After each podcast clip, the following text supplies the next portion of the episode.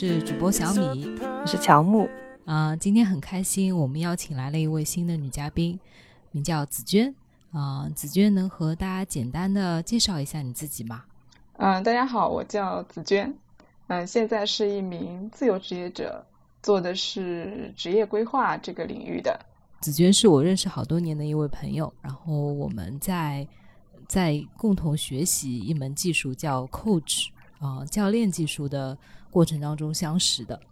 然后我觉得他让我很佩服的一点就是，当时我们呃一起在学习的时候，都对咨询这一方面的技术非常感兴趣，然后也都蠢蠢欲动，想要去呃能够运用这门技术，然后去更好的去帮助不同在职场也好，在生活中的人也好，嗯、但是紫娟，我觉得她很有行动力，包括也很勇敢，所以他应该是在去年的时候吧，对，嗯紫娟就开始了自己的自由职业的生涯，然后也开始在嗯他的运用他的个人的时间，嗯，更多的去帮助在职场当中的人，我觉得是我很佩服的一点。所以今天想邀请紫娟来跟我们一起聊一聊，你是怎么样开始这个过程的，包括在这个过程当中，你自由职业给你带来的一些苦和乐。我是去年六月份辞职的，就二零年六月份。但其实，在一九年的七月份的时候，我就有这个考虑，打算辞职了。嗯，主要的原因呢，是因为做人力资源，一九年吧，一九年的时候做了差不多五年，我是觉得在这家公司里面没有太多的这个兴奋感的事情，令我感到有兴奋感的事情可以做了。我当时就想着，就做到年底，把年底的工作收一收。但是呢，也没想太清楚，只是给自己画了一个时间节点，因为当时并没有特别紧迫的这个客观环境，说我必须卡在某一个时间点就得离职，然后去做某一个事情。那真正促使我做出这个决定性的改变的，就是疫情啊，因为疫情是一九年十二月底就开始了嘛，然后二零年一月份就爆发。那疫情我们在家办公是到二月底，因为我是人力资源部的人嘛，所以在这个在家办公期间，其实并没有那么多的事情，因为我们公司是一个企业培训机构，所以在疫情期间的话，线下的业务肯定是都停掉了的。那我们公司就做这个线上直播的工作，所以我在家办公其实特别没有价值感，我觉得特别焦虑。然后加上疫情这个事情，我会在想，如果说疫情一直持续下去的话，我以后应该要怎么办？在这个过程中呢，就正好我们公司开直播，第一次直播就请了一位业内的大咖，他讲的虽然是行业内的经济啊、房地产有关的事情，但他讲到了就是疫情对我们普通人的一些心理上的影响。他说，就这一次疫情对我们普通人的这个影响将会是非常深远的。我们普通人可能会重新定义什么东西是可靠的，什么东西是幸福的，什么东西是长久可以存在的，什么东西是我们现在必须要放弃的。所以我那个时候就在想，如果说我要辞职的话，我应该选在什么样的契机？当然，我跟我身边的朋友提起的时候，他们就会说。哎呀，疫情来了，经济肯定是会下滑的。如果说在这个时候辞职，你可能会找不到工作啊，或者说自己做会很艰难啊，怎么怎么样子的。但是我想的是，更多的是未来吧。我觉得眼前的困难其实是可以解决的。我就有这种盲目的自信，我就觉得眼前的困难是可以解决的。我我。最主要的是长远的这个方向，我是绝对不能选错的。我当时就非常坚定的认为，我要是继续在这家公司或者继续做人力资源，这个肯定不是我想要的方向。所以我就置这个客观环境严峻的客观环境于不顾。复工之后，我就直接跟我们呃 CEO 提了辞职。就这个就是一整个这个过程。然后我老公也很支持嘛，所以说其实没有什么太多的压力。对，哎，我很好奇啊，就是你在呃，就是你当时说从十二月底开始到两月份，其实因为工作量一下子减少了，包括你们很多的工作从线下转到线上都做直播，所以你会觉得反而价值感会变低了。这个背后的原因是什么呢？因为大家都在想着公司能够在线上的业务做起来嘛，要营收嘛，公司肯定是要活下去。所以那种课程研发部门啊，做直播的，呃，互联网相关的部门，他们就非常的辛苦。我是知道他们很辛苦的。基本上我们在家办公期间，他们是一天工作十二个小时以上。但我们作为后台部门，我是觉得我能做什么呢？我除了就是帮他们协调。人员，比如说请财务部啊、销售部的同事去帮他们去在直播间去安排人员去做这个主持人啊、小助理啊等等，包括呃在各个城市的同事去安慰一下大家的这个心理心理状态啊，呃，其实没什么事情可以做，我我就觉得我能干干什么呢？就是很焦虑，对，就觉得自己没有用，就在这个在这样的一个环境下面，就觉得自己没有用。嗯，那你？嗯，你当时辞职的时候，你人力资源是做了几年的呀？就快六年了，那也挺长的。做了一个职业这么长的时间，然后要下定决心辞职，我觉得除了嗯周围人给的压力以外，应该自己给自己的压力更大吧？会会不会担心这个决定是好还是不好？还有对未来有迷茫的感觉？你当时有吗？嗯，没有。你心态好好，对我我想的很清楚。呃，一个呢是我已经选好了我的方向，就是我对于助人这件事情，就助人为乐的这个助人，我帮助他人、成就他人这个方向，我是很明确的。我喜欢做这件事情，虽然说我还不知道怎么做，我不知道怎么样把它变成一个事业，我也不知道外部的环境是怎么样子的，但是这个方向是肯定是没有错的。因为我在这几年的人力资源的工作中，我就总结出来，我帮助同事解决问题、成长，我的成就感非常强。所以，一个是方向选定了，第二个呢是对于在企业里面继续工作的一种恐惧感。因为我们公司有很多老员工，五年以上、十年以上的，就我会去想象，如果说我在一家公司里面待很久的话，我会更加的走不出来。就他那个是一座。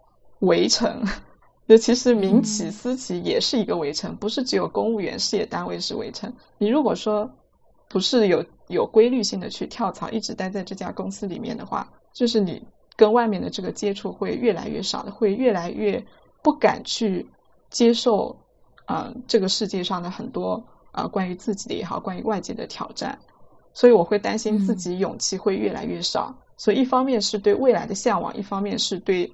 嗯，没有勇气去改变的这个可能性，所以我就出来了。想问一下，就是你当时其实是没有没有经济压力吗？嗯，有经济压力，但是怎么讲呢？就想选了一个好老公。嗯，他就说，所以你的家庭没有经济压力。对，他就说，嗯，人嘛，总是要有在某个阶段去追求自己的梦想的。所以现在我选择出来了，他就会支持我去，就是追追逐我的梦想。那如果说我做成了，那以后他要去追求他的梦想了，我也要支持他。就我们当时就是这么约定的。所以我理解，就是你其实原来呃，就是这么多年的人力资源的工作，你其实一直会觉得有一些怎么讲，有一些紧迫感也好，或者也有一些无力感也好，会觉得嗯。会有时候会问自己的价值会是在哪里，或者是说疫情，特别是一个疫情这个契机，给了你很大的一个问号，会觉得没有看到自己能够在这个企业里面产生的价值，所以它会是一个隐隐的助力吧，能够让你去做出辞职这个决定。对，因为我是觉得我是一个很有激情的人，很很容易有有灵感。所以，我我我在这家公司里面，我就觉得我的力量无处释放。你能明白这种感觉吗？就是我会觉得我的我的身体里面有很多的潜力和激情，就是无处释放。有的时候，那些创意、那些想法，可能因为客观环境啊等等原因，就它会被否决掉，或者当下不合适，我会觉得很可惜。如果说我出来自己做的话，我起码自己是可以去尝试的，尝试了大不了失败，那你就放弃这个 idea 就行了，对吧？那我就换一个。所以我我我现在就是我每天都有很多想法，我就会记录下来，然后在合适的时机一个一个的去尝试，一个个筛选。就这个过程会很费时间，但是我会觉得很有趣。但在企业里面就不行，我我必须会有一定程度的妥协。或者说去做必须要做的本职工作下的任务，这些任务可能是枯燥的、没有趣味性的，但是我得做，而且每年都是一个循环。我我觉得我有点受不了了。那我感觉听你说的话，你的性格好像确实是非常适合做自由职业，就是自己创业这样。嗯嗯，好，好像在公司里面工作的话，会很限制你的能力的发展，还有你的想法。对。好像是这样，听你说的感觉是这样，我也是这么感觉的。哎，说到这个，我想到，其实我有的时候也会觉得，我有很多的想法，有很多的抱负想要实现。觉得，因为企业其实每一个人的定位就是一个螺丝钉嘛，然后包括组织架构也好，包括内部流程机制，其实是有很多限制，没有办法把自己想要做的事情做做出来的。但我这个时候就会有一个声音。如果我自己做，能比我在企业里面做的更好吗？这个是我很大的一个恐惧，导致我其实啊没有敢去踏出这一步了。我不知道你会怎么看这个问题。我我没有想过这个问题，说实话，就是 因为我是我是直觉型决策的人，就是我心里面的感觉，我认为达到了那个点了，我就会去做这件事情。但是至于说会不会做的比企业里好，嗯，我觉得这个很难去去评估，因为它没有一个标准。比如说，就算是金钱这个标准好了，但企业里的钱可能是相对比较稳定的年收入，自己做可能它不稳定，但是它可能会有指数级的增长。我我是更多的愿意去追逐这种可能性的，就是我倾向于把我做的选择变得符合我的期待，或者说说的鸡汤一点，就是让自己的选择变正确。就是我我的我的习惯就是这样子的，所以我不会在事前说，呃，如果失败了会怎么样？如果说比原来做的差会怎么样？不太会去想，因为这个没法想，你只有做出来了才知道结果是怎么样子的。但是现在我觉得想的也比较清楚，就是你如果不去做的话，你永远没法比较嘛，对吧？嗯，对你你不去做自由职业，你永远不知道自由职业做出来的结果跟原来企业里的现状，它是一个怎么样的一个对比。所以只有做了再说，大不了失败了再回到企业嘛，其实是有退路的。这个这个我也想过的，就是最差最差的情况，我就三五年颗粒无收，那我就再回到企业嘛，总不可能一个工作都找不到吧。所以说在年轻的时候，我就卯足劲就去追求我自己心里想要的做的一些事情，我觉得就可以了。啊，我觉得你整个人给我的感觉非常的积极、阳光、向上，是吧？对，是这样子的。嗯，我性格是有一点，我我跟小米一起做节目，小米经常说，呃，我跟小米经常说我是那种丧丧的人。我我一看你，我就觉得哇，非常积极、阳光、向上，就是你给我的感觉就是想到了什么。就会去做，好像这个结果并不在你特别的考虑当中，你会觉得任何事情都是有解决方法的。嗯，我现在想做，我觉得差不多我就去做，感觉你是这样子的。对对，是的。哎，那我们说说你后来就从辞职到开始做这一个过程吧。你后来嗯辞职的时候，因为你在这家公司也做了挺长时间了，会有会有什么什么困难吗？包括有。有同事有老板挽留你吗？哦，那肯定是有挽留的呀。呃，那我我交接了三个月，其实挺久的。就是那个那个是一个蛮痛苦的一个辞职的过程，就有很多我关系好的领导同事都劝我留下来。所以在那个过程中，我就能够清晰的看到我心里的一种状态，就是我的情感和呃理智和情感是完全分开的两种状态。情感上面是非常舍不得，非常想要跟他们一起工作的，因为他们的价值观、企业价值观我也很认可。但是在理智上面，我就觉得我的理智，我那我的心特别的硬。他们怎么说，我的理智都很清醒，我是一定要走的。然后情感上面呢，就是一边喝酒一边哭，就是这样子，嗯，就是外边在流泪，心里面是有一把刀的，就是绝对是不行的，就硬的要死。哦，你还能经受住三个月这样的考验，对，说明的确是就喝了好几场酒，啊，每场都哭。哦，我我我其实这一点和我不知道是不是小米也也是这个样子。我其实辞职过蛮多次的了。我每一次辞职，我心里都乐开了花。哎呀，终于可以不用上班了！跟同事喝酒哭，这个是绝对做不出来的。我大概我的工作，嗯，做的非常马马虎虎。辞职了以后吧，其实我我觉得辞辞职以后到现在，嗯，八八月份到八月份为止这一年，其实过得还是比较艰难的。我觉得，对我我我说两件事情吧，就是，嗯，第一件事情就是。做我这个呃职业规划领域的这个工作，其实我辞职的时候就是啊比较偏这个理想主义、浪漫主义的吧，只是有方向，但是没有实际的一个计划。然后我出来之后也是啊去年七月份开始各种学习考证，然后做自媒体，想要去积累粉丝，就想象着自己粉丝积累起积累起来就可以做转化、做咨询。那这个过程其实啊有点瞎摸索。在各种平台上面去学别人是怎么做的，但其实对于这个商业逻辑啊，没有做深入的研究，所以大部分的时间其实都是在走弯路，就不停的试错，然后 pass 掉，再重新找一个。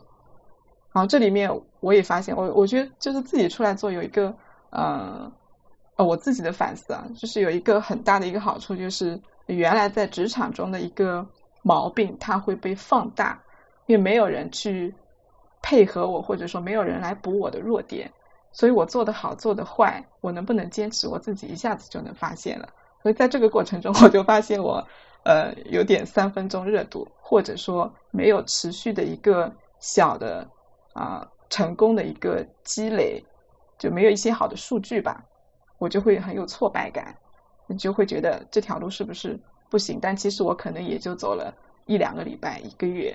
我会很着急，想要看到结果，所以这个，嗯，我觉得就是前期我辞职之前没有做好充分的准备导致的，就是我对外面的世界其实没有那么的了解，没有做好充分的调研，就直接就盲目的就进去了，所以这过程中出现了反复的尝试、放弃，然后再尝试、再放弃，看到别人坚持了有结果了，我就想啊，我怎么能不坚持呢？然后再重新坚持。就反复的有这样的一个过程，我会觉得啊，原来我自己是有这样的一个毛病的，就是没法坚持。然后第二件事情就是对失败的定义啊，我原来其实嗯有点理想主义嘛，我觉得啊可能做几个月也也可能一下子就会有好几万粉丝啊，然后像别的分享的那些自媒体博主一样，哎呀一下子就月入好几万，对吧？就在那里做梦，结果呢就是。不可能的，可能我每天就增增长一两个粉丝，一个月也就三四十个，就数据就特别的差。所以说，就是我我刚刚为什么说到今年八月份为止呢？因为我到今年呃六月份到八月份这个时间，就是我的心态其实是崩掉了的。然后我就跟我老公说，我要不还是去企业里上班吧。我七月份七月份做了一个月的猎头工作，因为我那个时候觉得我自己可能。啊，做不出来了，我要不去做猎头？可能猎头能够积攒更多的人脉，然后来反哺我的这个职业咨询的这个啊这这条路。所以我去做了一个月，但做了之后发现这条路也不行，不仅这条路太漫长，而且这个工作本身我也不喜欢。然后我又辞职了。辞职之后，正好前前两周我就看了一本书，是一个啊专门研究。转行就是中年人士转行的一个职业规划专家写的，他就说，其实这个情况就是前期没有做好充分的啊准备的一个结果，就是又回到原来的路子上去了。如果一直让自己啊在面对失败之后回到原来的路子上，永远都没有办法成功。所以我看到这里的时候，我是有点庆幸的，就是我庆幸自己没有重新。返回职场去做人力资源。如果我，嗯，继续做猎头，或者说猎头辞职了之后，我又找了一个人力资源的工作，因为我其实拿到一个 offer 了，但是我没有去。如果我继续做的话，可能我现在想做的事情就永远做不了了。就这这两件事情，其实对我的印象还蛮深的。一个就是老是会放弃，一个就是啊，这个对失败的这个定义吧和忍受。对我，我觉得我听的太有共鸣了。我不知道乔木是什么感觉，因为我们两个人虽然没有创业，但是我们在做播客，其实这两个问题。在我们身上太明显了，什么？是的，就是就是，首先是对于成功的定义嘛，我们也觉得我们做了好多期，然后没有什么水花，所以一直非常不满意。嗯，然后第二点就是，其实也挺容易放弃的。我我跟乔木我们在聊的时候，有的时候也会想说，要么就不做了。对对，我觉得可能这不是你一个人的。一个人可能会有的所谓的毛病吧，这会是我我现在觉得这可能是人挺正常的一个嗯现象，就是我们都是想要有一个反馈机制的嘛，就会觉得我做的事情是有价值的。可能你觉得这个过程走过来也挺难的，但我其实挺好奇的，我不知道你是怎么样在这个过程当中去在调整自己的心态的，嗯，你会用一些什么方法？我现在找到方法了，就是遇到这种我对自己的做出的结果不满意，我就及时跟我老公说，就是跟他接下来还是找了个好老公，对 是，就是要有输出口。那如果是单身的人的话，就是你得有一个嗯真正理解你、支持你的朋友，可以一起探讨的。嗯，因为我原来其实会觉得，我我老公是做销售的嘛，我会觉得我做的事情他不懂。所以我就不跟他说，我都是自己闷在心里，自己心里在盘算着的。所以我我现在从八月份开始，我就经常在晚上我们十一二点，我会跟他讨论，哎，我今天有什么想法？我觉得我这件事情做的不好，比如说我这个视频拍了没有人点赞，但是我非常用心的去去做了，或者说，嗯，做的这么好，为什么没有没有粉丝新增？就这些事情。然后包括说，呃，我我会去想我的这个变现的逻辑是什么，线上线下怎么去规划我的产品啊，怎么去做推广啊，呃，选哪个平台会比较好，这些通通都跟他商量，然后他会给我建议，就是在这样来回交互的这个过程中，我会发现，哎，其实很多都是自己心里的，嗯，基于自己的性格特点，就这种天生的这种。天然的我的这种特质造成我会有这样的一个想法。如果我跟他说：“哎，我今天又新增了一个粉丝。”他会说：“哦，娟娟你好棒！”然后就给我鼓个掌，你知道吗？他说：“太棒了！”老公这个鼓励式的特别好。对对对，他会说：“你你就是这种细水长流的这个，你你会做起来的，这说明你的方向是对的。”他就会想着法子来鼓励我，当然也会给我建议。就就是，所以所以现在我会觉得啊，我已经找到办法了。如果说我心态崩了，那肯定是我自己走进死胡同了。我我只要交流一下，我重新把我的心态拨正回来就可以了。我我觉得乔木，要么我们以后互相鼓掌，我们每增一个粉丝，然后互相鼓个掌。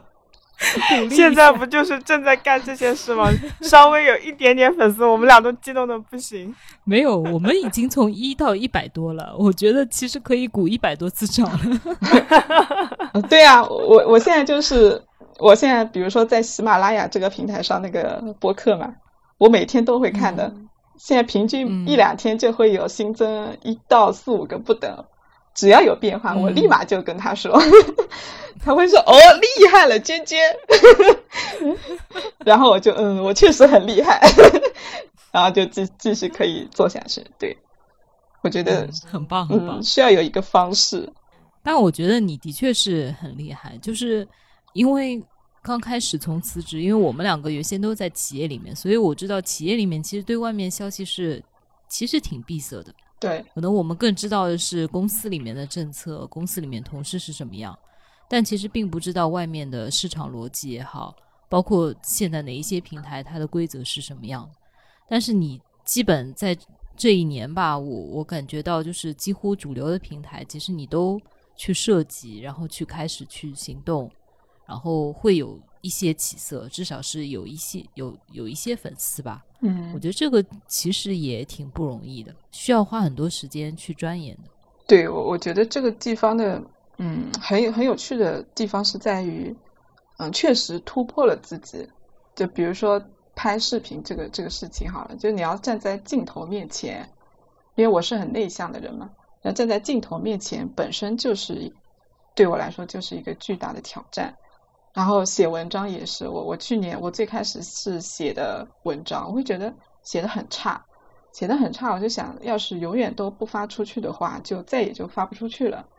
所以我就索性发出去，我自己不看就行了，就跟这个播客一样，就是我大不了自己不看，反正肯定有人会看的，所以我就发出去了。结果就有很多人跟我说：“哎呀，你写的很好。”就是原来的同事嘛，然后还有一些陌生人就说：“哎，你写的很好啊，怎么怎么样子的？”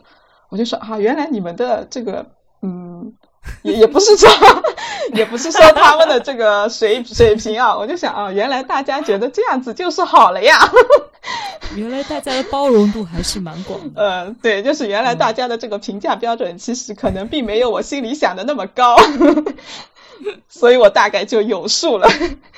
那我就继续写。我觉得我又，我觉得我又被你这句话治愈到了。我每次真的录完自己播客，我就很不满意，我就是。一直要修修剪剪啊，然后发出去也是很勉强的。嗯，但是我现在想，要么就发出去，呃，我觉得可以用这个方法，就发出去，反正我自己不看不听就可以。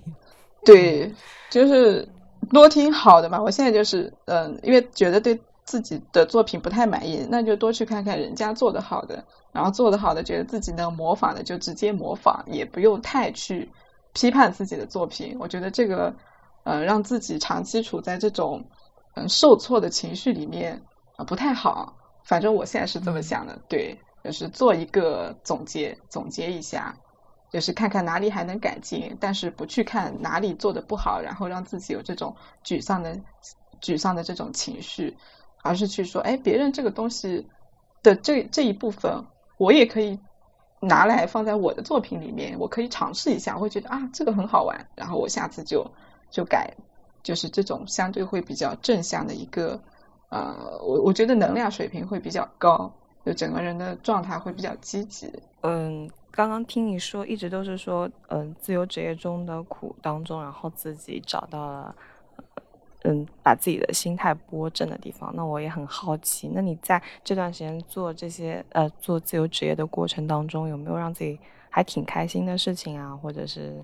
你觉得印象特别深刻的事情，有没有好玩的事情可以分享一下？好像谈不上有什么好玩的事情，开心的事情，鼓励你的事情。嗯嗯，其实我我觉得更多的鼓励可能还是来自于陌生人和那些数据表现，就是我我做的东西有人看了，有人收藏了，有人点赞了，或者有人喜欢了，然后粉丝增加了，这个还是。蛮开心的。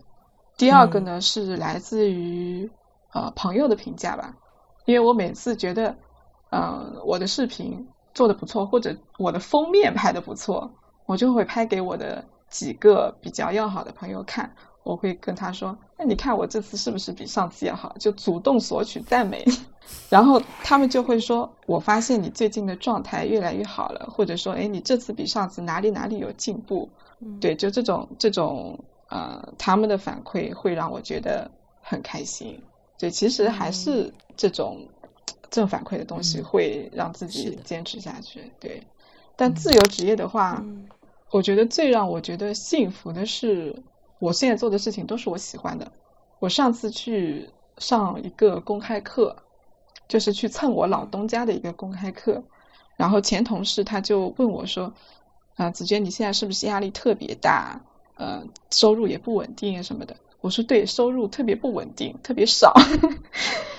然后我说压力是有的，但是这个压力是幸福的压力。呃，我就跟他说，就是因为做的事情都是自己喜欢做的事情嘛，可能要一到三年之后才会产出这个成果，但是觉得自己的所有的努力，它都聚焦在一个方向上的，不是零散的、零散的，或者说不是受制于别人的。指令的，我我觉得这个这样就是很幸福的。至于说呃收入问题啊，或者是其他的一些问题，我觉得就慢慢来吧，把自己的这个心态调整过来就好了。你这么一说，我想起我之前看那个看那个有一个什么公开课，然后它上面在他说的是马克思的《资本论》，然后他有一节说到。呃，他说马克思，他说人类的人的意义在于劳动。他说，但是这个劳动不是工厂赋予你不停的机械的劳动，而是那种创造性的劳动。呃，我那个时候我一开始不是很理解，但是你这么一说，还有，呃，我自己跟小米做了这种，呃，做了播客以后，它是有一种创造性的，它是做自己想做的事情的，就是这件事情本身就会让人有幸福感。对，对，是的，就是。嗯，我也同意。就是其实我们真的如果没有工作了，其实也未必会完全开心，因为你会觉得跟这个世界的连接会比较少嘛。但是如果是自由职业也好，包括我们现在的做播客也好，都是一些创造性的，其实是会给人和有自己有和这个世界的连接感，然后也会觉得比较开心的。对，那紫娟，我很我其实有一点好奇的是。嗯，虽然嗯，我理解你其实很喜欢助人，然后你也喜欢做职业咨询，嗯，但在这个过程当中，其实有很多后台的工作嘛，比如说你刚刚所说到写文章也好，录视频也好，嗯，发布到平台也好，嗯，这些工作也是你喜欢的吗？嗯，喜欢呀，就是我我可能想要表达吧。就它都是表达的一种形式，对，就是嗯，怎么说呢？就是做职业咨询，其实是利用自己的一些啊，我所拥有的知识、技能去帮助别人、成就他人嘛。但是要去帮别人的话，嗯，不一定要通过这种付费的方式。如果说我能够有这种啊媒介，文字、视频或者音频这种媒介来传递出我的这个想法。如果说多多少少能影响到一些人的话，我也会觉得挺有成就感的。就是我的这些思想想法，它是有价值的。就这件事情本身，我就觉得挺有成就感的。特别理解，嗯，是呃，感觉我们虽然在做的事情不太一样，但是其实内心的想法还是蛮像的。就是我也是希望，嗯，首先是满足自己的表达欲吧。那当然也是希望自己的表达能够去影响到更多人。就是还是希望做这件事情有一点意义，能让自己的存在或者让自己的付出能够有一点价值或者被人看到吧。嗯嗯，好像做自媒体或者是做创造类的，都可能会有这个想法吧。我觉得刚刚紫娟说的这个心路历程啊，啊，还有他在从中他在这个过程当中遇到的挫折啊，我和小米都非常感同身受，尤其是看到。嗯，没有水花时候的沮丧和看到有粉丝增长时候的兴奋，这个都非常感同身受。嗯，哎，有一个我不知道，就是呃，因为你前面提到一点，但我不知道方不方便分享呢，就是你是说你觉得你前期在做的时候，其实你不是太理解它的商业逻辑，所以花了很多的无用功。那现在对你来说，你理解的这背后的商业逻辑大概是什么呢？哦，这个事情就 上说来话长，不是 没有秘密，没有秘密，就是嗯，因为我刚刚讲了嘛，就是要跟我老公讨论嘛，就是我们经常说晚上半夜十点半开始开股东大会。就是两两人在那里开会，就是我们要怎么赚钱，就就具体具体的商业逻辑就就不讲，就只是说这个事情，原先我可能想的会比较简单，哎，自媒体粉丝来了之后就可以转化，但因为我老公是做销售的嘛，他对业务会比较懂，所以其实他是在帮我拓宽我对这个商业世界就卖产品的一个思路，比如说我要如何去找到我的一个啊细分的一个群体。他们的需求要如何去描述？就我得怎么去描述，才能够把有这波需求的这个客户群体吸引过来？然后我的产品是怎么样子的？要给它包装好，并且在向他们传递的过程中，如何让他们感知得到购买我的产品是有价值的，他值得付这个钱。嗯，就大概就是这么一整个过程。就他他会跟我讲，然后我就发现，其实这里面很重要的是发现我自己的一个思维的局限性。他是营销思维，我是产品思维。做产品思维的有产品思维的人，有一点就是觉得，哎，我我有本事，我有这个咨询的能力，我肯定是能吸引到客户的。但实际上是不行的，对吧？这个我们应该都会有这种感受，就是其实酒香也怕呃酒香也怕巷子深嘛。就如果我我觉得我自己很强，我就这么自嗨式的在传播我的东西，其实他们是看不见的，或者说传播传播的力度没有那么广。那必须要符合营销逻辑的这个前提下去传播，才能够找到我的精准的客户。就是我们会讨论这种东西，然后我就会发现啊，我原来的啊，因为做人力是中后台的部门嘛，就我的思维确实是比较局限的。讨论了之后就。逐渐的打开了，然后包括在这个过程中，我也会发现啊，受制于自己的这个啊天性特质，我我现在对这一点思考的确实还蛮多的，因为我原来是一个比较强势、听不进别人建议的人，可能我老公或者说其他的朋友给我提的建议啊，我基本上会觉得你又没做过，你这么说。我会相信你吗？我就是这么想的。对他们可能呃研究过一些视频啊什么的，然后就把别人做的好的拿出来跟我分享，让我也去这么做。但是我会觉得你只不过拿别人的东西来跟我说这样做是可以的，但是你自己其实没有没有研究过，你也没有做过。嗯，就跟那个王语嫣嘛，对吧？你你只会背这些呃功夫背这些心法，但是你自己武功又不强，你凭什么来指导我呢？我基本上就是这么个思路，所以通通把别人给我的建议给否决掉。但是后来我发现，其实我自己才是最无知的那一个。所以跟跟他们交流多了之后，我就会发现，哎，就是在做事情的过程中，真的要把自己的姿态放低。你反正也没做出来，那就不妨听听他们的建议，可能就是对的。但事实也证明，就是他们确实是对的，因为可能过一两周或者一两个月之后，我确实在别的一些。账号或者做的比较好的人，他来分享，我就发现他们讲出来的东西，跟我老公或者跟我那些朋友讲的逻辑是一样的，但是我原先不接受，所以，嗯，我我觉得自己自己出来做事，就像我刚刚讲的，就是他那个缺点会被无限放大吧。如果说我感知不到我的这个缺点的话，可能就会就是离成功会比较远，或者说达到成功的这个。呃，地步会非常的漫长，所以现在就是呃，我做的最坏最坏的打算。假如说三年之内就算没做成，我觉得我整个人肯定是跟原来也是不一样了的。对，是的，因为原先在企业里面，可能我们更多是团队协作啊，包括通过一些机制来做嘛，所以个人的一些缺点没有那么明显。对，那现在的话，个人的长板和短板都。因为你是单兵作战，其实个人的长板和短板都非常明显，然后也可以从结果里面有一些展现。嗯，所以另外一个自由职业的好处就是，其实可以帮助打磨自己，可以更好的去看到自己有不一样的，嗯，长处也好，短处也好，然后也能够拓宽自己的思维。哎，我突然想到一个，自由职业会不会要求这个人对自己非常的自律啊？好问题，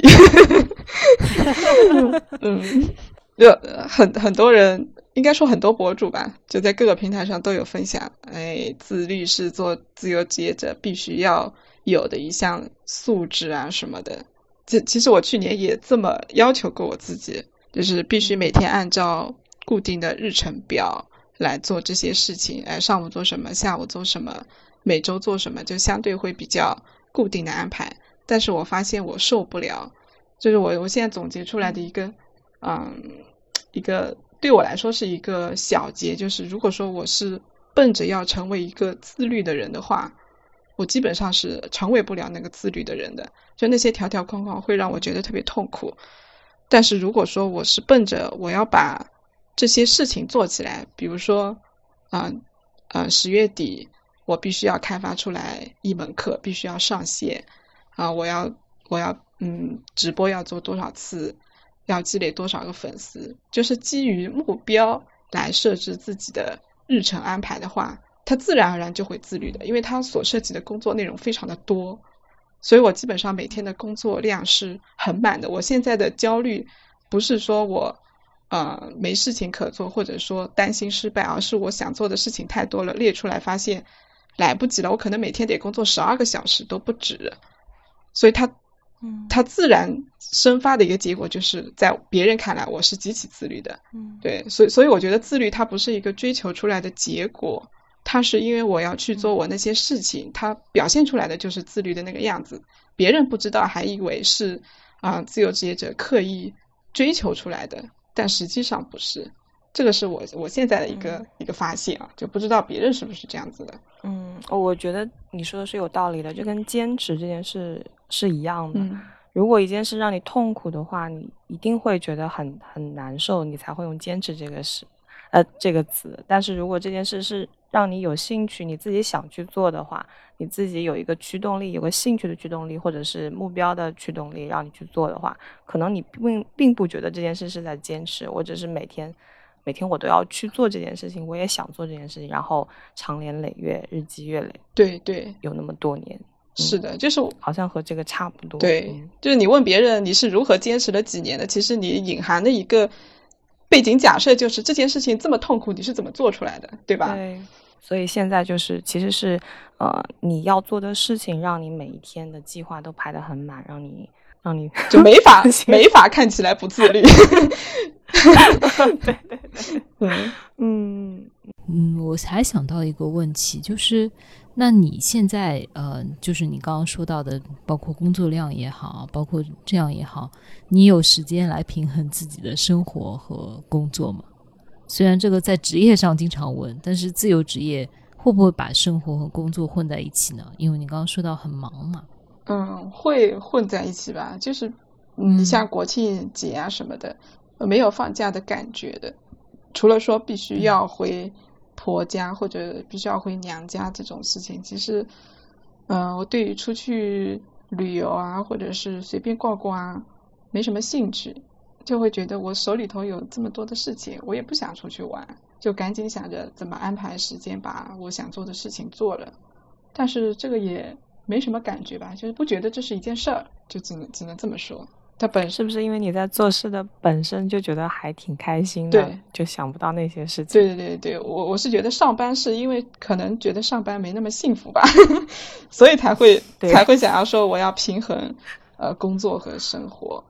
但是我现在工作本来就挺幸福的，我觉得也无所谓平衡不平衡吧。他工作本来就是生活的一部分嘛。对，好像我之前听课的时候有说到，就是，嗯，他说人什么时候最快乐，什么时候我们活得最有意义，什么时候我们活得最像一个人呢？就是我发现我有能力创造，我不需要依循着现有的既有的规则，按照规则每一天重复的去做，只按照规则去做。对于我们每一个人，作为一个人活着是非常悲惨的状态，因为有更好、更高的状态，那就是能够创造。另外一件可以比创造本身带给你更高度的快乐，是当你发现这些创造不是为了自己，而是为了所有全人类而创造，这个时候你会最快乐。所以我就刚听紫娟的分享的时候，我就突然想起了之前听听过的这句话。是的，因为我的梦想就是成为大师级的教练，造福全球。尽可能多的人，但是这个也不会随便跟别人去说，他们可能会觉得大言不惭。但是我心里确实是这么想的，就是有一种很遥远的理想主义。我觉得这个东西它，嗯，它的这个驱动力或者力量会比较强。所以这也是你，呃，为自己工作和为企业工作对你来说不一样，嗯，让你觉得自由职业会更有意义的一个原因是吗？对。我我现在只只不过现在在做的就是如何平衡理想目标和现实目标的问题。现实目标就是要赚钱嘛，所以现在更多的是研究如何啊把现实目标做出来，然后在啊现实目标越做越好的过程中，一步步去实现这个理想的目标。哎，你刚刚提到你这个是咨询，那现在是有有有稳定的客户吗？还是没有稳定的客户？不稳定的。但是有人找你咨询是吗？对对，会有，而且嗯，就是你要找到这波愿意付费的嘛。很多人他其实会被这个费用给吓跑的。嗯，就是我现在找了一个搭档，我们一起在开发培训课程，就训练营。对培训，可能对很多人来说，它相对线上的嘛，费用会比较便宜，可能也能够解决他的问题。呃，一对一的按小时付费的咨询，可能是呃某些人的一些选择，它的受众面可能更窄一点。哎，我可以好奇的问一下，嗯主要来找你咨询的人的年龄段分布是大概什么样的吗？啊、基本上应该是那种青年，就是嗯大学生到二十九岁、三十岁的人会比较多。嗯也会有嗯三十到三十五的，但是会比较少，所以这个也是嗯我接下来想要去找到他们的一个痛点的一个地方。就这波人的痛点是什么，我再去宣传、嗯去包装我的产品，因为他们可能会比较集嗯中。对，呃那你做完咨询以后，你的客户有没有给过你反馈？是大概是什么样的？嗯，我我之前是自然寻求反馈，现在呢，我做了一个满意度反馈表，嗯，就跟我们上课一样，上完课要填满意度，呃，满意度评估表，因为我觉我觉得这个是嗯必须要有的，所以现在就等于说是强制索取反馈嘛，里面可以打分。以前他嗯们都是自然反馈的，就会微信发过来说啊，你确实。呃，帮到我了。我原来是怎么怎么样子的，经过这一次谈话之后，嗯我做出了哪些哪些改变。对，就嗯就是这种嗯反馈。呃，主要还是对你这个职业不太了解，所以很好奇，所以想嗯提提问。因为小米和紫娟和我的工作是完全不一样的类型，所以我不太了解。嗯，没嗯关系，随便问。就是其实呃，因因为我们我我会和紫娟，我们会有一个就是。我觉得是会有一个共识，就会就其实会觉得这些咨询也好，包括运用教练的技术来沟通也好，其实是真的很有帮助的。因为呃，人往往会有他自己的一个局限性，他其实呃会陷在当下的情绪里面或者当下的困境里面，其实是很难去呃以一个第三视角也好，或者以一个时间维度或者其他维度的视角来好，也去看待这个问问题的。但其实有一个咨询咨询师，其实可以运用不同的思维的工具，我觉得是会很有帮助的。嗯，对，对对吧？对如果说说一下你的那个商业逻逻辑，或者是你的帮助逻辑，其实也是这样子嘛，应用不同的工具。对，就这个其实非常的，啊、对客户的要求是会比较高的。这个我觉得也嗯是我愿意做这件事情的很重要的呃动力之一吧。就是他本身愿意做这方面的嗯咨询付费或者知识付费的人群，他就是知识水平、文化水平或者素质是相对对会比较高的。所以说他嗯本身的经历或者说他给的一些呃反馈也能够反哺到我这边，就给我一些、嗯呃嗯不一样的视角吧。我觉得这个嗯是啊、呃一个双赢的一个一个结果。对，因为不是嗯所有人嗯都愿意做这件事情的，大部分人来做的，他其实都是嗯怎么说呢，大学学历以上的吧，而且研嗯究生会比较多。对嗯所以从某种程度上来说，其实你的客户他的水平也是相对比较高的，就是就意味着你是和这样子一些优质的客户来打交道，整个过程也会比较愉悦一些。对，因为我嗯嗯之前在一七一八年的时候，我也提过离职，但是最后没有走。我当时走的一个想走的一个很重要的原因，就是我会觉得公司周围的我身边就被我认可的优秀的人不够多。嗯 我我当时心里的确是这么想的，因为我觉得，呃，如果跟一群固定的人，哪怕我认可他们、喜欢他们的话，其实我我自身的成长也是非常慢的。嗯、虽然说这么讲可能是有点功利，但是我觉得，嗯、是必不可少的。所以我当时嗯想走的原因就是，我想去自己选择啊、更优秀的人，或者是更进入优秀人员比例很高的一个环境里面去工作，要把自己更提升一点。但是后面没有走嘛。所以现在做这个咨询的工作，就有一个好处，就是不管是客户也好，或者说我要去做好这个工作，我本身要跟同行交流也好，因为同行也是很优秀的嘛，大家来自各行各业，转行成为咨询师，对吧？或者转行成为教练，本身就是经验很丰富，嗯，文化水平或者认知水平都是比较高的。所以我觉得在这样的一个人群，呃，一个氛围里面，我自己的成长速度也是非常快的。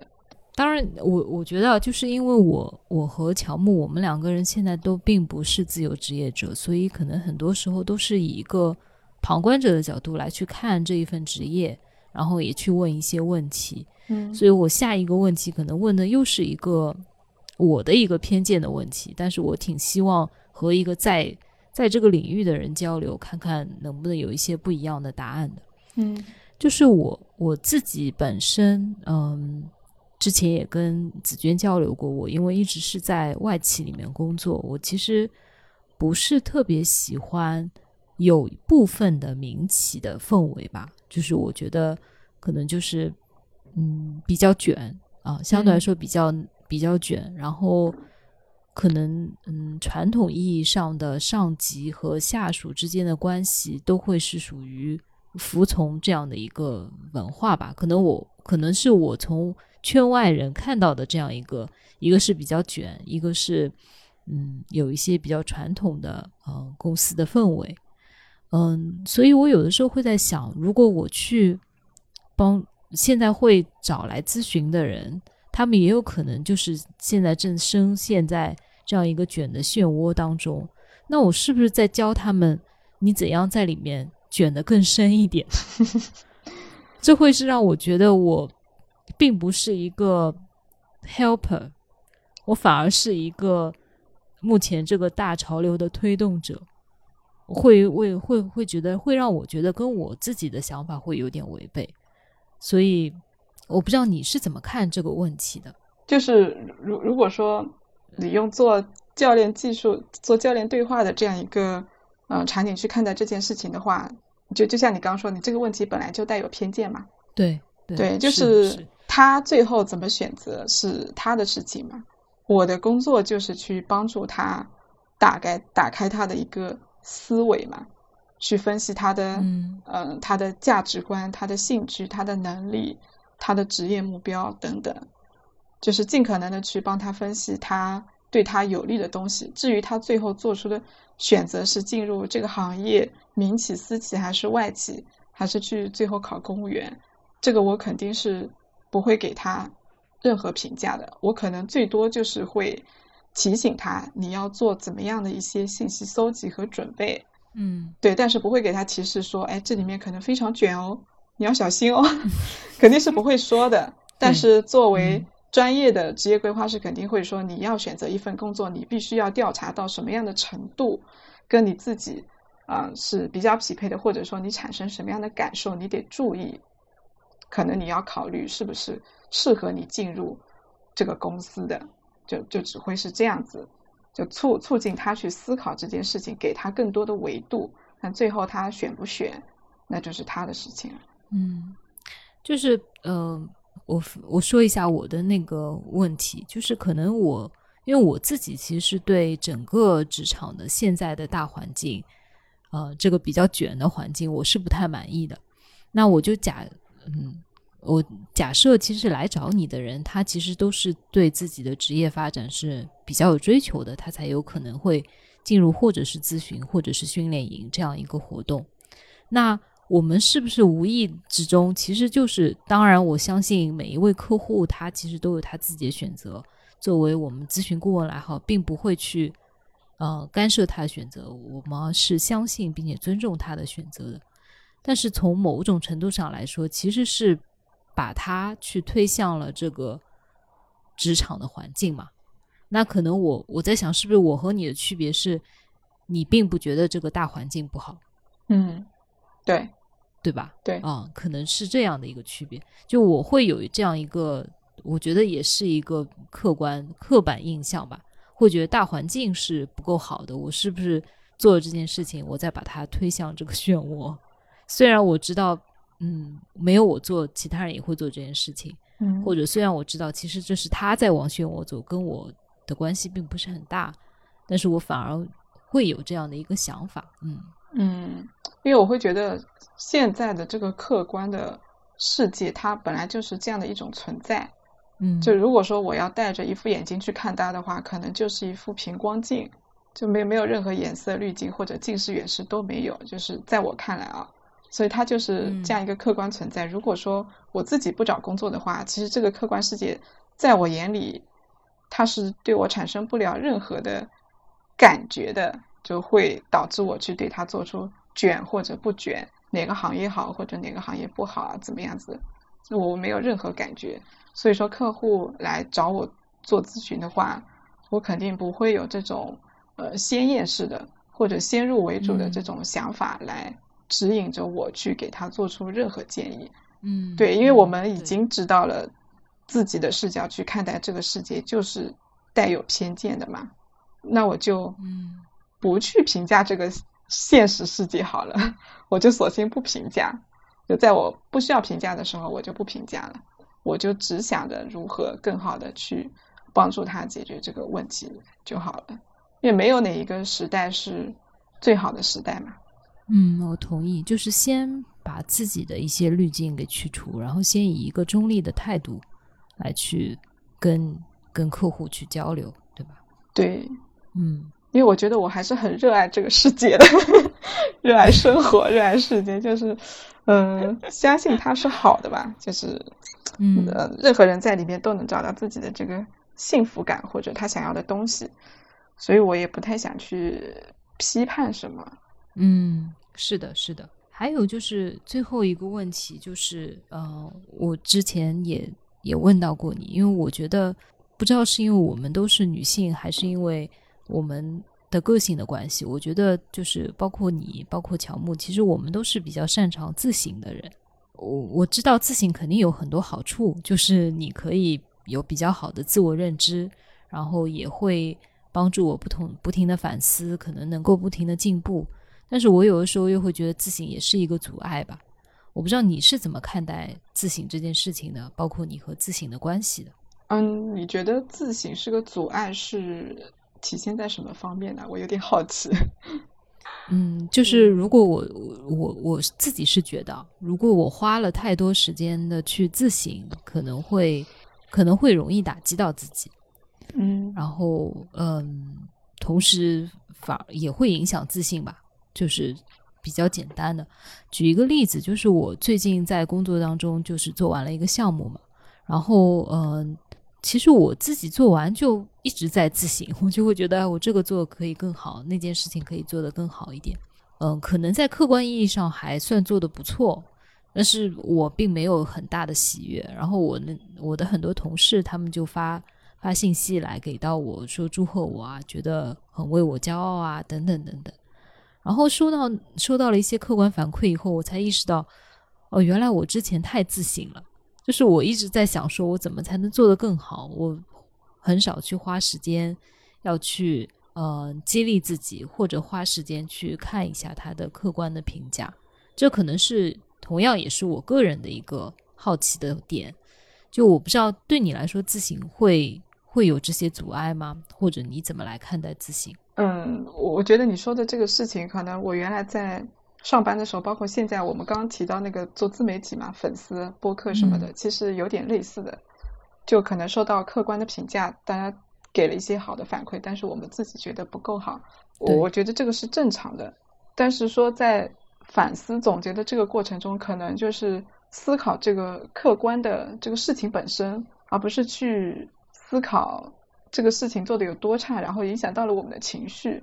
我现在觉得，呃，反思归反思，但是，呃，你该有的激动、该有的快乐，还是要要允许自己去有，就你要让自己享受这部分成功的喜悦。我是觉得，就是不能因为啊、觉得这件事情还能做得更好，然后就不让自己去享受这份成功的快乐，因为它在现实意义里，就像刚刚说的，大家的评价标准可能远远没有我们心里想的那么高，那就降低自己的标准，先去享受一波，然后再来思考下一次怎么去进步。这个是我的看法。嗯，然后说到这个自省的话，我觉得你问的这个问题正好问在了我的点上，就是我前几天一直在想，呃，为什么老是在自省？就是在啊走路的时候，或者说坐坐车的时候，就只要闲下来了，就会去想很多事情。然后我现在有两个发现，就可以分享一下。第一个是，我觉得自省不是自我批判，它是对啊自己的一个思维的一个好奇和一种比较正向的一个怀疑。就我会去想，哎，我当时为什么会这么想？为什么会做出这样的行为？就是这个思思想的背后它是怎么来的？我我会去呃追根溯源吧。但是我我去想的过程中，我自己心里是没有任何情绪的。就纯粹的好奇去想，比如说我我举个例子，就是我们家有两只猫嘛，就一只猫是在我们家住了大半年，快一年了以后，然后二胎领养回来的，然后我发现我自己更偏爱那个一胎，就是我对一胎是非常的发自内心的无法控制的那种喜爱。但是对二胎的话是 理性的爱，就是我会觉得他也是我们家的一份子，我应该要照顾他，我应该要爱他，就是全都是来自理性的对我自己的要求。但是如果说让我发自内心的，就像国庆的时候我们回老家了，我在老家老跟我老公说，哎呀，我想我们家那只猫了，我提的肯定是我们一胎的名字，然后顺便提一下二胎。就是我们两个人都是这样子的，然后我当时发现了这个之后啊，我发现自己的这个心理状态之后，我就开始批评自己了。我说，哎，为什么要会偏爱一胎呢？这个肯定是不对的。万一以后我生了两个孩子了，我也偏爱了，那两个孩子不是感受就不被偏爱的那个孩子不会感受很差吗？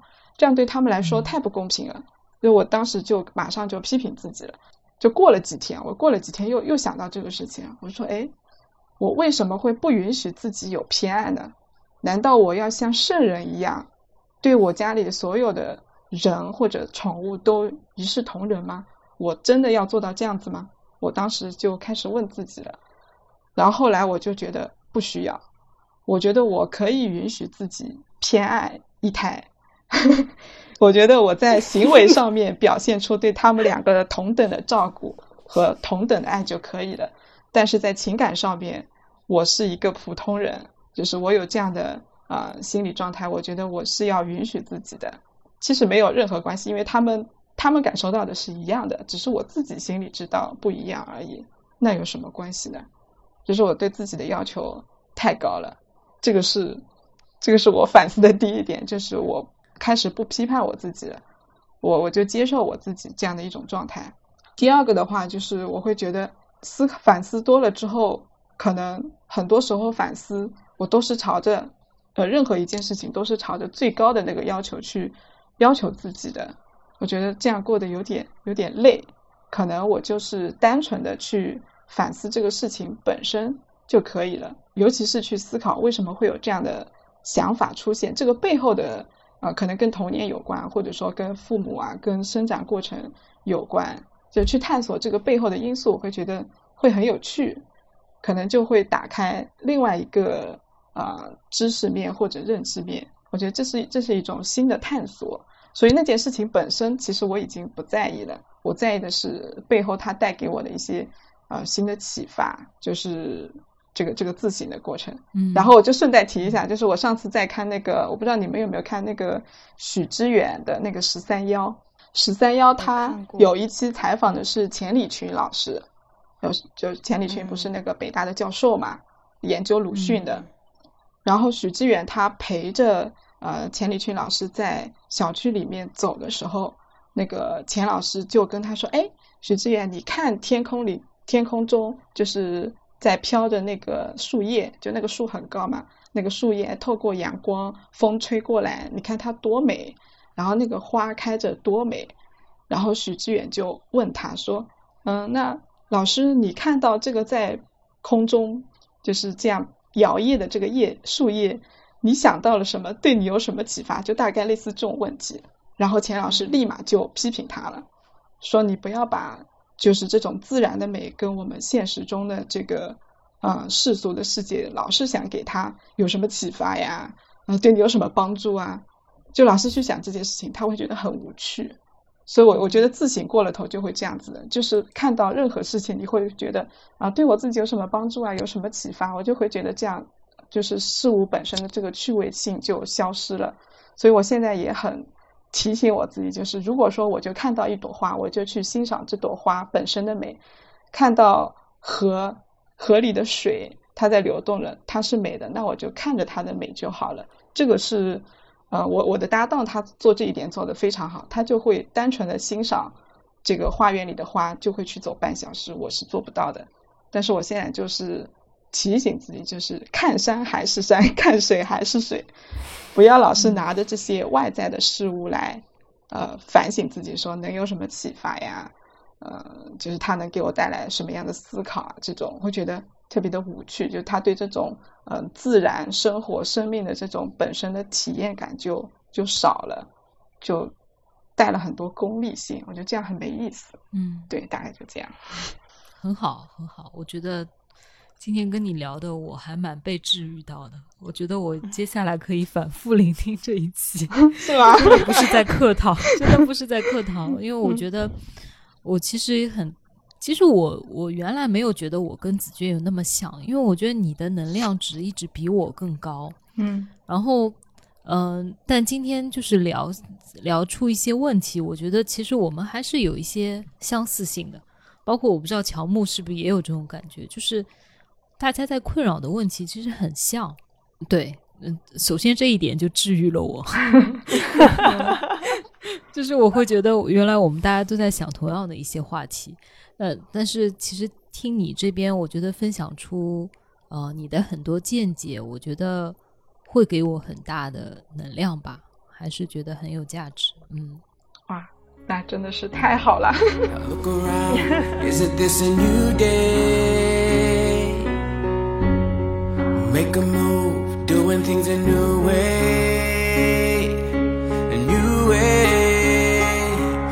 This is our world, and this is our time. These are our plans. We're gonna let them shine. This is our place in the human race. And we won't stop dreaming. No, we won't stop dreaming. Look ahead, we can see forever. You and me doing it together. Light it up, we can be a million stars. Look at us, don't you see we've come so far? Yeah, we've come so far. Cause this is our world, and this is our time.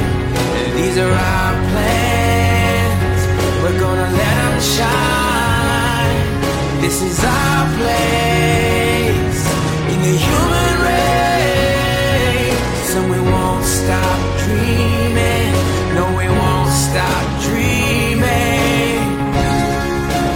Standing at the crossroads, feeling how the wind blows. We can soar above the clouds. Every moment is a heartbeat, and every breath feeling so sweet. And who can say what happens now? Cause this is our world, this is our time, these are our plans. We're gonna let them shine. This is our place in the human race. And we won't stop dreaming. No, we won't stop dreaming. This is